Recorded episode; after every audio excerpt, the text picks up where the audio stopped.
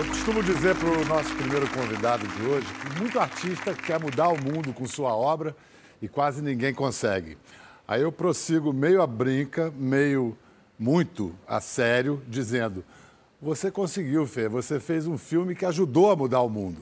O filme foi Quebrando o Tabu e o autor é Fernando Grosstein Andrade. Encontrei o Fê antes da gente começar a gravar. Ele falou assim: a gente finge que a gente não se conhece. Eu falei, não, né? A gente se conhece, é amigo, parceiro de trabalho e é uma amizade muito legal. Exatamente, sempre estranho você ser entrevistado por um amigo, né? É, Você já deve ter sido entrevistado até pelo seu irmão, né? É, Não, nunca. Não? Não. Daqui a pouco vocês vão saber quem é o irmão dele. Não, eu estava falando do Quebrando o Tabu, o filme que foi um marco porque definitivamente ajudou a mudar a mentalidade da chamada guerra às drogas. Foi, deve ser uma, né, uma sensação de realização muito boa, né? É, eu tenho muito orgulho que o filme ajudou a qualificar um pouquinho o debate sobre a questão das drogas, porque muitas vezes as pessoas é, acusavam quem ousava é, discutir a política proibicionista como se estivesse fazendo apologia. Mas a gente vê que ainda tem um caminho longo a ser percorrido, né? Assim, principalmente se olhar para São Paulo, é, em que muita gente ainda defende a, a via militar como primeira medida para combater as drogas, ao invés de usar a saúde, a educação. É, acho que esse debate se torna ainda muito necessário. É, mas a, a guerra da mentalidade, eu acho que você marcou um golaço ali, mesmo porque chefes de Estado participando do filme, de todo mundo, né? Agora, eu queria falar do tabu mais recente que o Fernando está enfrentando e quebrando, que é o renitente vício da sociedade da homofobia, que é o tema do nosso programa de hoje. O Fernando inaugurou um canal no YouTube que está bombando, né? Só, só cresce contando uma história pessoal, a história dele, de sua orientação sexual.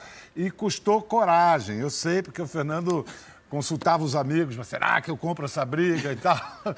Eu Ele falei, com- Pedro, será que eu faço isso ou não? Ele falou, vai em frente. Aí, ó, fez isso. É muito bom você estar em paz, que vale a pena se assumir e que pode acreditar, pode confiar.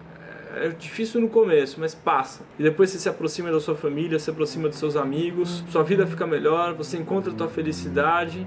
E, putz, se você não fizer isso, eu, infelizmente eu conheci algumas pessoas na minha vida que não tiveram a coragem de, fizer- de fazer isso. E, enfim, eu perdi um amigo assim, que eu sabia que era gay, que nunca se assumiu, que nunca é nada e um dia se matou. Toda vez que eu vejo uma foto dele, eu fico com muita saudade, eu fico com muita pena e querendo ter podido gravar esse vídeo muitos anos antes, eu ter esse papo com ele muitos anos antes. Podem, podem aplaudir mesmo, porque é, exige coragem. Por mais que a gente diga que o mundo está mudando e tudo, o que, que fez a sua cabeça? Eu vou comprar essa briga, vou me expor esse tanto. Olha, foram duas coisas, Pedro. Primeiro, a necessidade hoje em dia de quando você vai estar na internet, se comunicar com as pessoas, de, de ser transparente, ser verdadeiro, não, não colocar um personagem. Eu achei que não tinha jeito mais honesto me apresentando, de, de me apresentar do que falar quem eu sou e o fato que eu sou gay, tenho orgulho disso. Já tive muita vergonha ao, ao longo da minha vida, percebi que isso é uma bobagem. E acho que falar isso ajuda muita gente, ajuda muita, muito é, pai e mãe que estão lidando com isso com os filhos, ou às vezes pai que é gay não tem coragem de contar para o filho. E assim, acho que a, a gota d'água é um momento é, emburrecedor que a gente está vivendo no Brasil, de uma polarização extrema em que os polos às vezes ficam cada vez mais parecidos, em que a gente tem um, um- um risco que nem a Alemanha tinha de é, vir um, um Messias Salvador da pátria. Salvador da pátria. Salvador não tem nada. né? Exatamente. E, e- e é- nessa hora a pessoa acusa inimigos, né? Queria caçar das bruxas, caça as bruxas e tal. E a gente está vivendo um tal nível de, de loucura que, assim, eu, eu fui é, no Saia Justa recentemente, tomei a delica- a delicadeza de não citar o nome de ninguém, e só de discutir esse assunto eu recebi, assim, uma enxovada de, de críticas e, e- e ataques em tom de ameaça simplesmente por estar falando, gente, não dá para ter discurso de ódio, tem que respeitar a opção eh, sexual das pessoas, que na verdade não é opção, opção é o que a gente escolhe, né? É, A orientação Ori- seria é. o certo. Agora, o Fernando está num lugar muito autorizado a falar disso. O Fernando escreve para Veja e para Mídia Ninja. Fernando consegue reunir extremos e botar gente para conversar, que só você, Fernando. É, eu tenho muito orgulho porque assim eu acho que a gente ficar falando para quem pensa como a gente não, não leva a nada. E, e, tive essa oportunidade que eu tenho muita honra é, da Mídia Ninja, no convite do Pablo Capilé e, e da Veja, que são públicos completamente diferentes, de estar tá discutindo, porque assim no final do dia acho que as pessoas têm muito mais é, em comum do que divergências. E se a gente ficar muito pautado em, no que nos repele, a gente perde o foco naquilo que é essencial, que é o que, que a gente tem de agenda comum, o que, que a gente tem de pauta comum, o que a gente pode fazer juntos para melhorar o país. A, a questão dos direitos LGBT é uma questão, por exemplo, que não pertence nem à esquerda nem à direita. Ela é, não, não é, é uma questão é, é básica. Civilizatória. Exato. É. Você diz no seu, no seu post que você, em momentos da sua vida, se sentiu um ET possivelmente depois que você veio a público com esse vídeo, vários ETs, entre aspas, devem ter te procurado, devem ter reagido, né? Sim, sim. É, é, é, acho que isso também é uma coisa que me moveu a, a, a ir em frente até. Fiquei pensando, poxa, será que eu vou lá falar desse assunto mais uma vez? Mas cada vez que eu estou falando, eu vejo que tem um monte de, de uma, uma, corrente de pessoas se fortalecendo.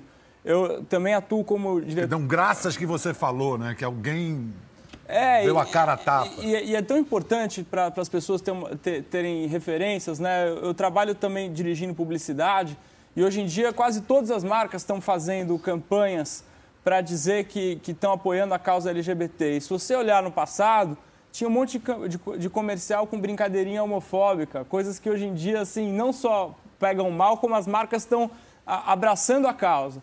Muitas vezes as pessoas são é, homofóbicas por ignorância. E aí você vê uma marca apoiando, você vê um presidente como o presidente da, da Apple.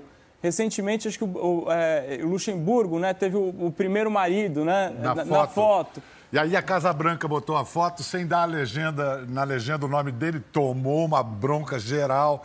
É, e você falou uma coisa importante, que esse tipo de é, gesto político como o seu não é exatamente com quem tem uma orientação sexual é, própria, é com a família. Pais, irmãos, gente que não entende bem. Fala, ué, ah, então é isso que o Zezinho, né, o Joãozinho. Você teve, quando criança, eu sei que o seu pai, que você perdeu muito cedo, é uma presença na sua vida, uma ausência muito presente. Né? É, é. Era um jornalista muito conhecido, uma referência até hoje, o Mário de Andrade, que era editor da Playboy. Como foi crescer nesse ambiente? O, pai, editor da Playboy, falava-se disso em casa? Que, Olha, qual é a tua lembrança? O, na, na, época do meu Na pai... época, só para lembrar o pessoal, você só via mulher nua na Playboy. Não tinha internet, não tinha pornô, não estava nada disso. Era o lugar para ver mulher nua. É, o meu pai sempre tratou a Playboy como uma, uma revista erótica, uma revista que, que via na nudez uma, uma, uma questão de arte. E isso nunca foi tabu em casa. Então a gente almoçava e jantava, às vezes discutindo a Playboy da Maitê, a, a Playboy da, da, da Luma de Oliveira, quer dizer, meu pai comemorava as conquistas. É, a Playboy da Roberta Close. A Playboy da Roberta Close, é. que foi uma. Hoje ainda seria um tabu, é, naquela época então era absolutamente Isso foi impensável. década de 80? É, final de 80. Final de 80, uma é, transexual numa revista masculina. Como é que você. Você imagina, nessa hora que você teve que tomar a decisão de vir a público, de assumir que era gay, você pensou no seu pai, pensou na reação dele, está do seu lado? Ah, eu não, eu não tenho dúvida, assim, que meu pai, se tivesse vivo, estaria do meu lado e, e me apoiando nisso. Porque é, é, engraçado, assim, eu lembro, eu de criança, adolescente, eu lia Playboy, tinha lá contos eróticos e tal. Então, isso para mim nunca foi uma, uma, uma, uma questão, um entendeu? Tabu. Um, um tabu e é. tal. E acho engraçado como, como é para algumas pessoas, né? Como, por exemplo, a gente olha no Congresso, às vezes, tantos políticos totalmente dispostos a, a querer se meter na vida íntima dos outros e eles sim fazendo as verdadeiras baixarias, né? Então, assim, querem legislar sobre, o que, legislar sobre o que cada um faz na vida privada e fazem da vida pública deles uma privada, né?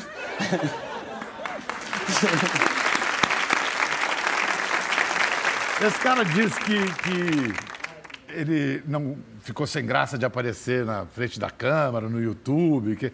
Agora, com 12 anos, já apareceu bombando no SPTV, reportagem de César Tralli. Fernando, o Fê, para os amigos e a família, está na sexta série do primeiro grau. Fora da escola ou quando não está jogando bola, ele faz pose de gente grande. Fica sério, se concentra. É hora de saber sobre o mundo das orquídeas. Um hobby que começou numa exposição de plantas há dois anos e hoje se tornou a paixão da vida dele. O que me chama a atenção nessas orquídeas é que assim, eu vejo uma que é completamente diferente da outra, tá? E orquídea não é uma, uma, uma flor, mais ou menos, que tem quatro lados iguais ou três lados iguais, que nem uma rosa, por exemplo. É, ela, ela é bem variada, você pode ver aqui, ó, esse lado é mais afinado aqui, esse aqui é mais largo. Fernando, é difícil cultivar orquídea em casa? Olha, não é muito difícil, não. Por exemplo, você pega uma que precisa de umidade, ventilação e calor. Se você der isso para ela, ela vai te dar flores lindas, fantásticas. Coisa mais lindinha. Agora, um amigo observou, eu achei muito bem observado, que quando você, ali, criança, diz assim: Eu gosto das orquídeas porque, olha, uma é completamente diferente da outra. É como se você estivesse falando sobre a orientação sexual das pessoas. Maluquices da vida, né? A gente olha isso anos depois e dá um significado que estava lá e a gente nem percebia. Lindo, né? Fico só imaginando a reação quando você foi à escola depois dessa matéria ter ido no ar. O menino das orquídeas. Fui zoado até não poder mais, o que me fez até, de certa forma, dar uma afastada desse, desse assunto, porque... Pois é, aí essa pressão cultural, por exemplo, você se afastou das orquídeas, você tentou ficar com garotas? Procuro... Sim, eu, inclusive, apesar de não ser religioso, eu rezava para tudo funcionar, porque tamanho era o desespero para, de certa forma, me sentir aceito e, e, e, fazer parte, não ser zoado e tal. Era toda uma cultura, né, que, que, que ia de brincadeirinha até obrigar, entre aspas, as pessoas a gostarem de futebol, quem não gosta está fora. Né? No Brasil, hoje em dia, se você não gosta de futebol, você se sente mais ET do que qualquer outra coisa, né? Então, assim, é um somatório de coisas que faz, me fazia ficar me, me, levando a um ostracismo voluntário em que eu só sentia sentido ali perto das plantas. E quando, com que idade, como caiu a ficha de não, eu sou gay? Olha, foi um, um, um lento processo. Assim, primeiro para perceber que eu tinha desejos. Segundo, é, eu até tenho um amigo meu que é iraniano que me contou uma coisa. Ele falou assim: não, no começo eu achei que eu, eu só estava com, com tesão e tal. De, depois que demorou para perceber que não, que de fato é, era uma, uma orientação.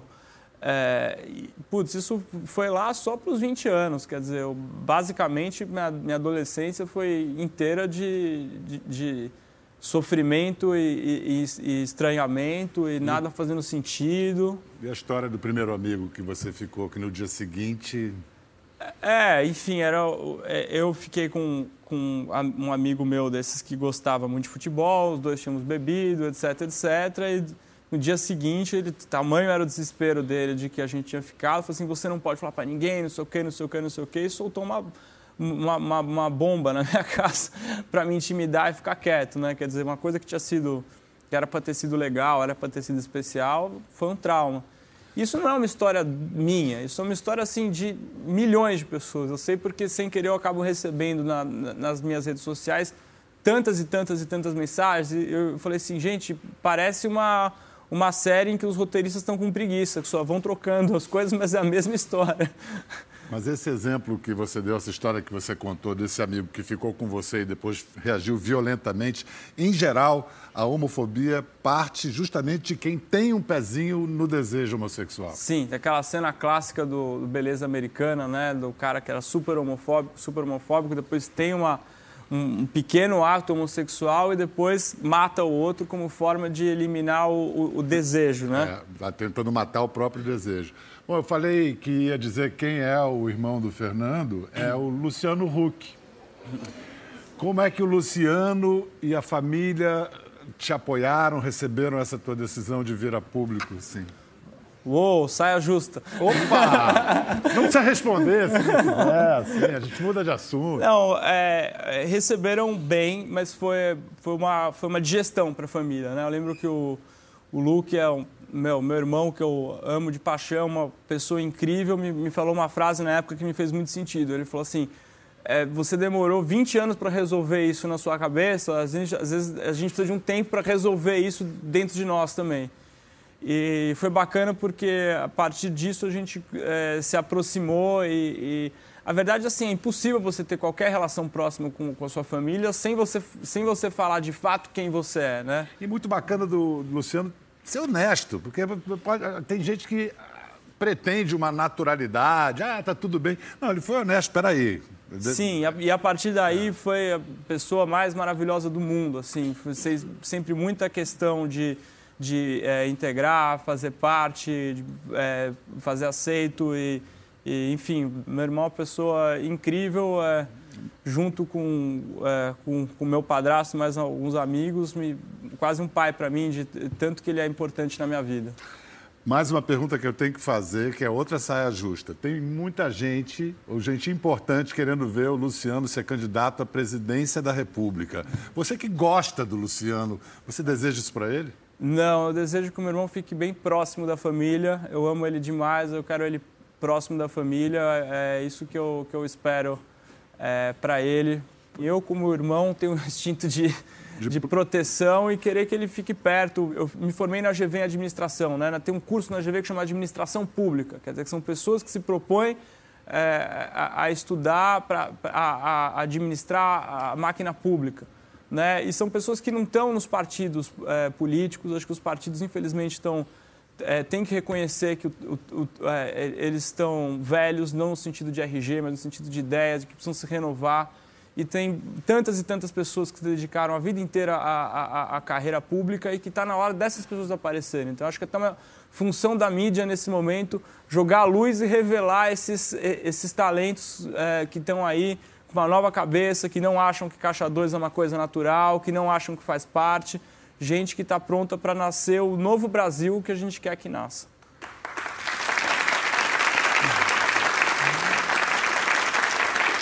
E muito importante nesse projeto nacional, nessa construção do Brasil que a gente quer que nasça, é a sua luta que você acabou levantando essa bandeira da homofobia.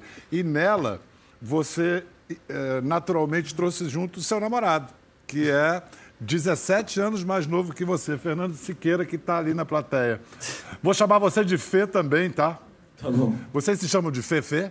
É, Fê, Fê. A gente tem outros apelidos também. Eu falei, você é 17 vai anos. Vai perguntar os apelidos, tá? É coisa nossa. Já fez um monte de pergunta aqui indiscreta. Pode deixar. Depois você me conta. Tá bom, fechado. Olha só, Fê, você é 17 anos mais jovem, como eu disse. Você acha que para a sua geração é mais fácil do que foi para a geração do Fernando? As coisas estão mudando? Dá para identificar alguma melhoria? Eu acredito que sim, é, porque hoje em dia a gente tem muito mais acesso a informações a respeito da comunidade LGBT e tudo mais. Eu acho que isso ajuda uh, a pessoa que faz parte dessa comunidade, a se autoconhecer e, bom, a maioria dos meus amigos da minha idade já se assumiram para os pais e tudo mais, por isso, pelo fato de ter esse conhecimento a mais. Mas eu acho que é, isso também varia muito de família para família. Eu fui muito privilegi privilegiado porque meus pais super me aceitaram, eles são super é, super mente aberta. Minha mãe é psicóloga, meu pai é médico, então eles sempre tiveram uma cabeça aberta. E essa opção para os dois, que aí eu acho que é uma opção mesmo, de não sair do armário, vocês respeitam? Ah, eu respeito. Eu acho que isso é escolha de cada um, né? De você, Fernando? Eu também. Eu, eu, o, o que eu acho importante incentivar é, essas pessoas é pegar e falar assim, cara, tá, tá tudo bem, assim, se você tem medo de esconder isso, é, faça disso a sua força. Né? Eu, eu, eu tenho um, amigo muito querido que é o Eduardo Lira, que é um grande líder comunitário é, de uma ONG, que uma vez ele veio meu contar assim, Fê, é, com medo que as pessoas não vão gostar mais de mim porque meu pai foi um, um detento. Eu, eu, escondi isso, mas assim vai chegar o momento que as pessoas vão saber. Eu falei, Edu, faça disso a sua força. A sua, o seu, seu pai já pagou pelo crime que cometeu. Você aí mostrou, você seguiu um outro caminho, inspira tanta gente, tanta gente vai te ouvir com mais carinho por conta disso. E ele falou e a carreira dele assim explodiu. E eu acho a mesma coisa, eu acho que às vezes tem jornalistas, né? Parece até que o âncora, o âncora parece o, Ken, né? Do, do, do... o âncora tem que ser hétero, né? Tantos âncoras que são gays que não têm coragem de falar publicamente, atores que têm medo de perder papel. Se, se todo mundo começar a falar, de repente, estranho vão ficar os outros, entendeu? Legal. Muito obrigado por participar, Fernando. Imagina. É um maior prazer. Fê, muitíssimo obrigado. Pedrão, sempre generoso, maravilhoso. Você sempre. Continue incrível. lutando a boa luta. Bem-vindo, Tato. Muito bom ter você aqui. Obrigado. Você transformou a sua formatura numa performance militante. Por que, que você, pessoalmente, precisava fazer isso? Uh, eu sempre fui uma pessoa que sempre acreditei bastante na, na, na ética das instituições e que as pessoas que estão ali sempre estão trabalhando para fazer o melhor trabalho possível. E, e à medida que eu fui tendo um contato uh, mais forte com essas instituições, eu percebi que nem sempre as coisas acontecem desse jeito. E que mesmo que você tente expor, existe uma resistência muito grande. A, a resistência é institu mais institucional ou mais das pessoas que estão envolvidas na, na instituição? é das pessoas que estão envolvidas nas instituições. Esse vídeo bombou, né? Quantos milhões de... de...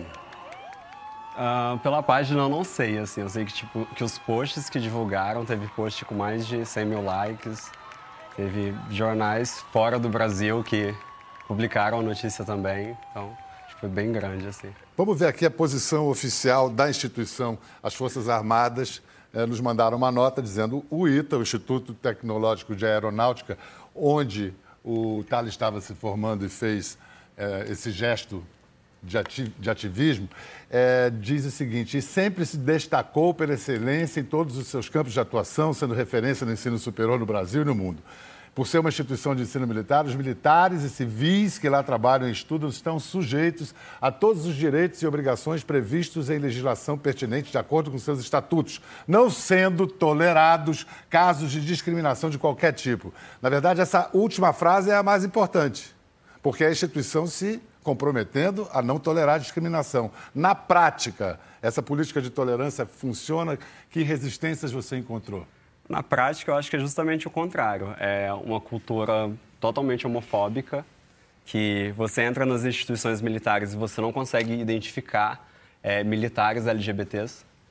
Então, se você não consegue identificar, é porque claramente existe um problema ali. Então, existe um problema uh, no convívio com os militares, nas coisas que eles falam, como eles lidam com LGBTs que a, a, assumem a sua orientação sexual. A, a proporção de LGBTs, de homossexuais no, na escola, no, numa instituição militar como essa, é a mesma daqui de fora? Acredito que sim. Que é cerca que... entre 7% e 10% em é. geral, né? As pessoas procuram as Forças Armadas por diversos motivos, sabe? Então, uh, talvez algumas pessoas deixem de ir por, por causa do medo, entendeu? Por é, saber que, que as instituições militares é, são mais LGBTfóbicas, então alguns podem desistir. Mas eu acredito que ainda tem muita gente, muitos LGBTs lá dentro. Então, na prática, ainda vigora aquela política de não beija, não conta, como se fala em inglês. Exatamente. Que uh, durante o ensino médio, era isso que a gente ouvia uh, pra, da, dos alunos que estavam na Academia da Força Aérea, que eles falavam, a gente não aceita viado aqui, se a gente descobrir que tem algum viado na turma vindo para cá, a gente vai fazer ele pagar flexão, é, a gente vai fazer um terror psicológico até que ele peça para ir embora, porque a gente não admite esse tipo de coisa dentro da instituição. E como é que você pessoalmente lidou com isso? Então, eu já, eu já não queria ir para a AFA, é, por motivos de, de, identificação com a profissão mesmo.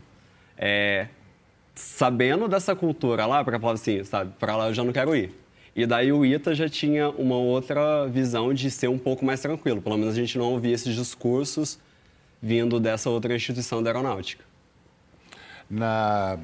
Você lembra do código de honra da Escola Preparatória de Cadetes? Nós nos comprometemos com a verdade, verdade, honestidade e justiça, bem como repudiamos entre nós atitudes contrárias a essas. Verdade, honestidade, justiça. Você reconhece algum avanço, alguns avanços nessa instituição de tradição tão conservadora?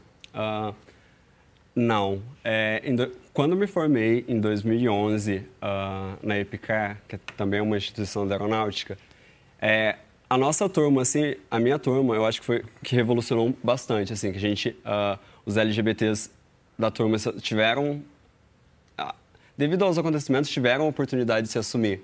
Só que... Que acontecimentos? Ah, é, basicamente, a gente montou um grupo muito conciso, a gente era uns amigos, uh, a gente era muito amigo, e um começou a dar apoio para o outro. Esse coletivo mudou muita coisa lá dentro, principalmente entre os alunos, que era onde a gente tinha uma atuação, sabe, no dia a dia. Sabe, a gente dificilmente conseguia contato com os professores para debater esse tipo de coisa, com a administração para falar sobre esse tipo de coisa. Mas com os alunos, uh, os resultados assim têm sido bastante positivos. Ainda tem coisa para melhorar, ainda tem problemas existem lá dentro, mas o poder de você se unir e lutar pelos seus direitos é algo que produz muitos resultados positivos. Agora a gente vai conhecer uma outra história, depois a gente volta à sua história. Por favor, participe da, da, da conversa, o programa chama-se Conversa. A gente vai conhecer a história de uma outra pessoa que usou a força das agressões que sofreu durante a vida para se transformar. Conheçam Liao Tao Ming. Podem aplaudir a 12 ninfa, por favor, Ming, chegue-se aos bons. Toda vez que você lembra da sua história, se emociona de novo?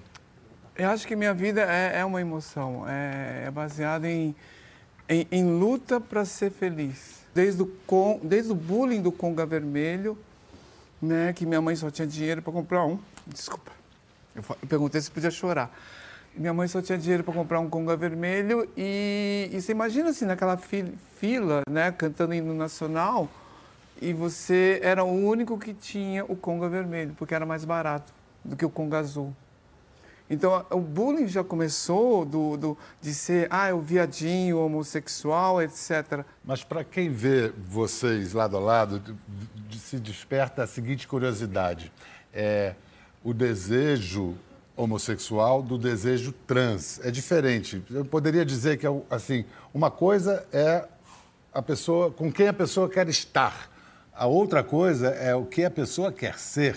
O que eu estou querendo dizer assim, o Thales, Thales, você tem um desejo homossexual, uma orientação clara, mas você tem vontade de virar mulher? Então, é que são elementos diferentes, né? Como você falou, um é está é, é tá relacionado à afetividade, o outro está relacionado à identidade. Existem vários outros elementos que diferenciam as pessoas e vão produzir toda essa diversidade. Mas o que as pessoas conhecem é basicamente o binário.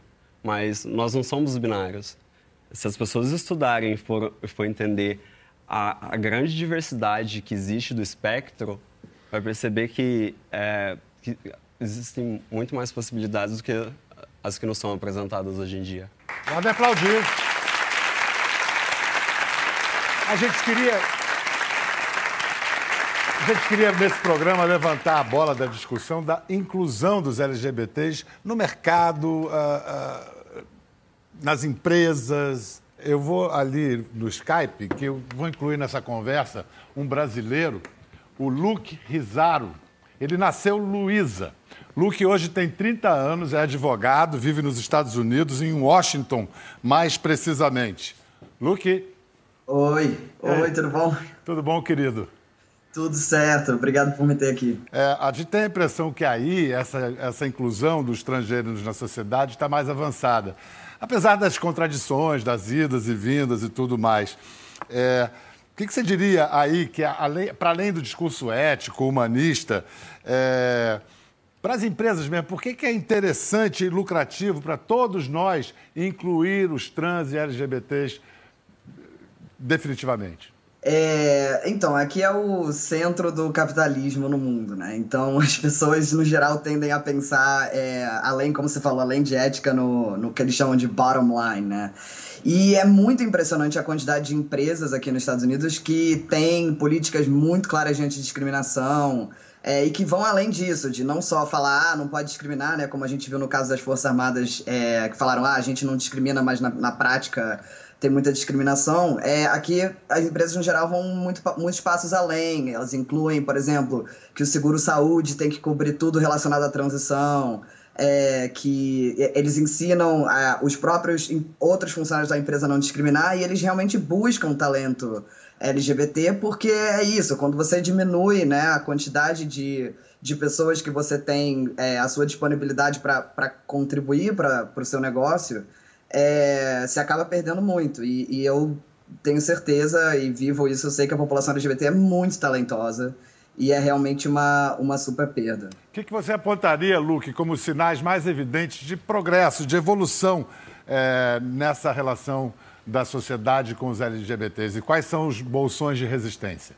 É, bom, esse país é, é, muito grande e bolsões de resistência tem em muitos lugares, mas eu acho que o que realmente, quando, quando foi aprovado o casamento gay pela Suprema Corte em 2015, é, o fato de que houve muito pouca resistência, pelo menos aberta a isso, aqui é, foi muito importante. E acho que foi um momento cultural aqui nos Estados Unidos que as coisas realmente começaram a mudar. A gente viu isso até recentemente, ano passado, é, o estado da Carolina do Norte passou uma lei muito discriminatória contra pessoas LGBT, especialmente contra pessoas trans, é, que proibia pessoas trans de usar o banheiro de acordo com a identidade de gênero. E a reação das empresas foi muito impressionante. Assim, é, empresas que iam investir na Carolina do Norte saíram, é, inclusive empresas relacionadas a esporte, né, que no, no geral é um mundo que a gente vê muito ainda homofóbico, transfóbico. E a Associated Press, aquela empresa de jornalismo, eles calcularam que entre o ano passado e agora a Carolina do Norte perdeu quase 3,7 bilhões de dólares em investimento porque eles aprovaram essa lei. Puxa, é... quando, quando dói no bolso, eles costumam entender, né? Não, pois é, pois é. é. E, e, eles até. É, inclusive, não doeu só no bolso, doeu até eleitoralmente. É um, é um estado que o Trump ganhou por quase 5%, mas o governador que aprovou essa lei perdeu a reeleição. Mas apesar de ser do mesmo partido do Trump. Por falar nisso, você já sente algum efeito Trump no seu dia a dia? É, sim, não, não tem como não sentir. É, eu moro em Washington, então aí que não tem mesmo. É, assim, o, o, clima tá muito pesado, ou seja, muita gente que, que às vezes não falava coisas homofóbicas hoje em dia se sente feliz em falar.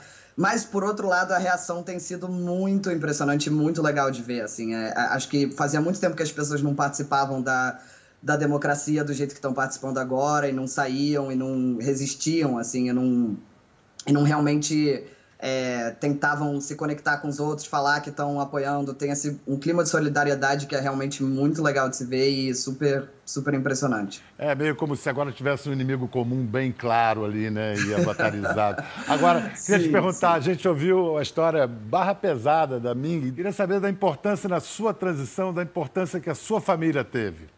É, eles foram muito importantes, assim. Eu tava morrendo de medo, porque eu já tinha... É, com 14 anos eu tinha falado para eles que eu era bissexual, então... Quando eu percebi que eu era trans, eu, eu me sentia até culpado, assim. Foi, foi terrível, uma, uma, uma auto autotransfobia, assim, de falar, putz, agora eu vou ter que falar outra coisa para os meus pais, sabe? Mas a, a, reação deles foi muito acolhedora, eles sempre foram super é, próximos de mim, é, me deram todo o apoio. É, minha mãe, inclusive, veio para cá é, para cuidar de mim quando eu fiz quando eu fiz uma cirurgia aqui nos Estados Unidos. É, eles têm sido têm sido incríveis e, e, inclusive, meu pai, o fato dele constantemente ir na mídia e, e, e se mostrar assim como um aliado mesmo das pessoas LGBT me deixa super orgulhoso e super feliz. E minha mãe, inclusive, acho que também tem feito isso muito, inclusive aí dentro do próprio ambiente de trabalho dela, que, que é a Globo. É isso. Luke, é, obrigado. Aproveita e faz um, uma propaganda do seu canal aí na internet, para o pessoal saber que existe. Você manda uma vez por semana que você posta no YouTube, não é isso? É, eu tento postar uma vez por semana. É, eu tenho um canal, é barra é, Luke Rizaro. É, eu tento postar um pouco explicando como é viver aqui como trans e também eu, eu sou formado em Direito, não sou advogado, graças a Deus, mais, mas eu, eu entendo um pouco e eu tento falar também um pouco explicar essas leis super confusas que tornam nossas vidas um pouco mais difíceis. Então eu tento explicar para as pessoas um pouco como mudar de nome, esse tipo de coisa. Muito obrigado, Luke. Beijão, prazer. Os pais a quem o Luke se referiu são o genial Marcelo Tais, que é o pai dele, e a Cláudia Kopke, que é a super figurinista da Globo, do teatro. É um exemplo, né? Nessa parte dos negócios, vamos tentar calcular o que, que significa a inclusão LGBT em termos de grana. Em termos mundiais, as pessoas LGBT têm cerca de 3 trilhões de dólares para gastar por ano. É o PIB da França. Aqui no Brasil, segundo a Out Leadership, uma associação internacional de empresas que desenvolve iniciativas para o público gay. O potencial de din-din do segmento LGBT é de mais de 420 bilhões de reais. Não é nada desprezível significa cerca de 10% de nosso PIB. A gente vai falar disso. Recebam com seu melhor aplauso Reinaldo Bulgarelli. Reinaldo milita em várias frentes, inclusive o Reinaldo participou da elaboração do Estatuto da Criança e Adolescente há quantos anos? 27? É, por aí. 27 anos. E, da, faz... e do Criança Esperança também. É, do Criança dos Esperança. criadores do Criança Esperança aqui na Globo. É. Que você faz algum paralelo entre esses dois trabalhos? Direitos humanos. Você considerar a diversidade humana em todas as suas possibilidades e perceber que tem alguns de nós que vão ficando para trás, porque é criança, porque é negro, porque é mulher, porque tem deficiência, porque tem mais idade, porque é LGBT, né?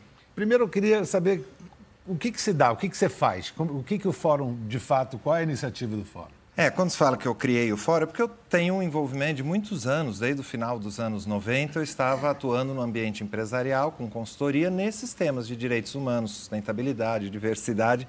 E então, portanto, eu tinha uma moral aí para chamar as empresas falar: vamos nos reunir e criar um, esse espaço que se chamou Fórum de Empresas e Direitos LGBT, ah, gerido por, por vocês mesmos, né, as empresas para poder avançar nesse tema, porque nós estamos ficando para trás e você deu os dados aí, você vê que tem uma questão de inteligência, né?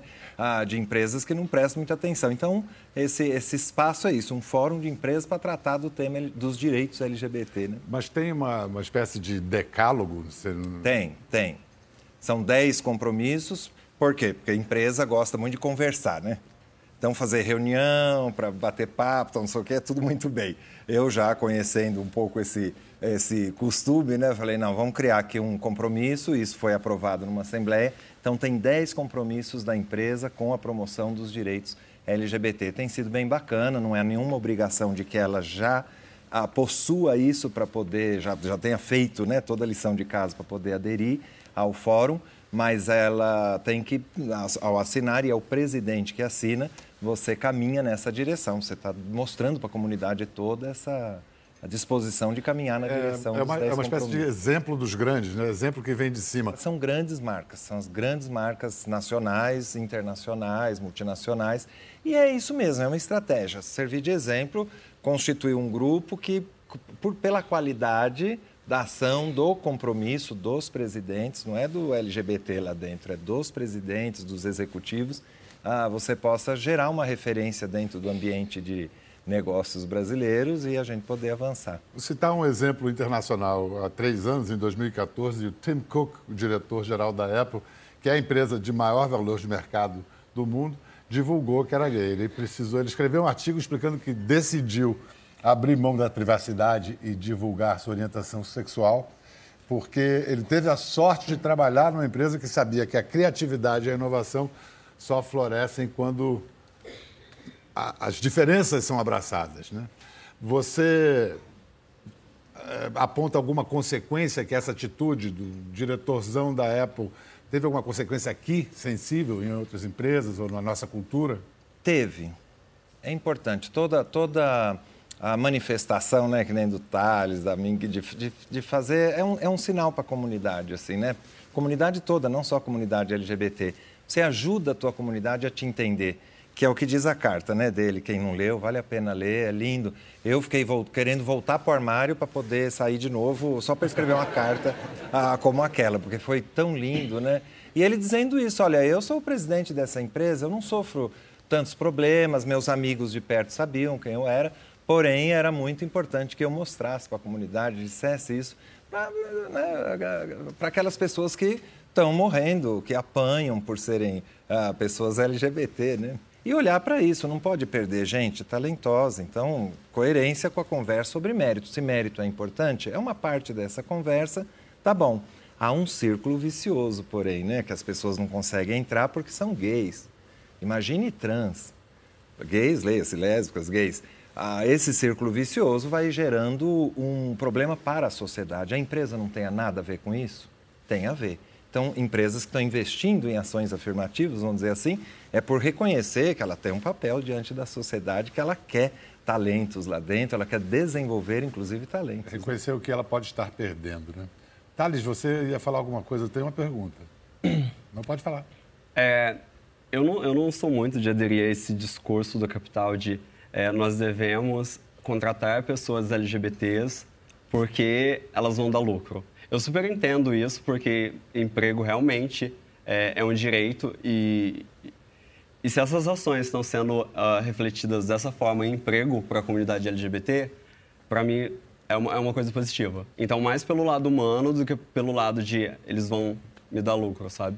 Uma vez quiseram provocar o Oliver Sacks, aquele neurologista, e foram fazer aquela pergunta: o que é ser normal? Achando que ele ia falar, não, não existe normalidade, isso é uma coisa importante. Falou assim: normal é você saber explicar de onde você veio, como você chegou até aqui, para onde você quer ir. Te pergunto isso, Ming. De onde você veio, como é que você chegou até aqui, para onde você quer ir agora? É, eu vim de um país pobre, na época, né, Taiwan.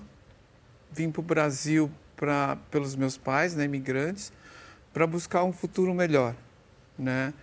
E é, as pessoas não sabem que realmente o Brasil é um país fantástico, não, não dão esse valor realmente devido, né? E o que eu quero, aonde eu quero chegar é, é, é fazer as pessoas que eu amo felizes. Eu fui conquistar a minha própria empresa, eu busquei minha própria empresa. Então eu sou dona de si mesma. Mas olha só como é que as coisas são interligadas. A gente estava falando de pessoas, de empresas, de negócios, e a sua resposta pessoal foi, foi é, teve como conclusão a sua empresa, com um grande orgulho. Obrigado, Thales, Ming, Reinaldo. Até a próxima. Valeu!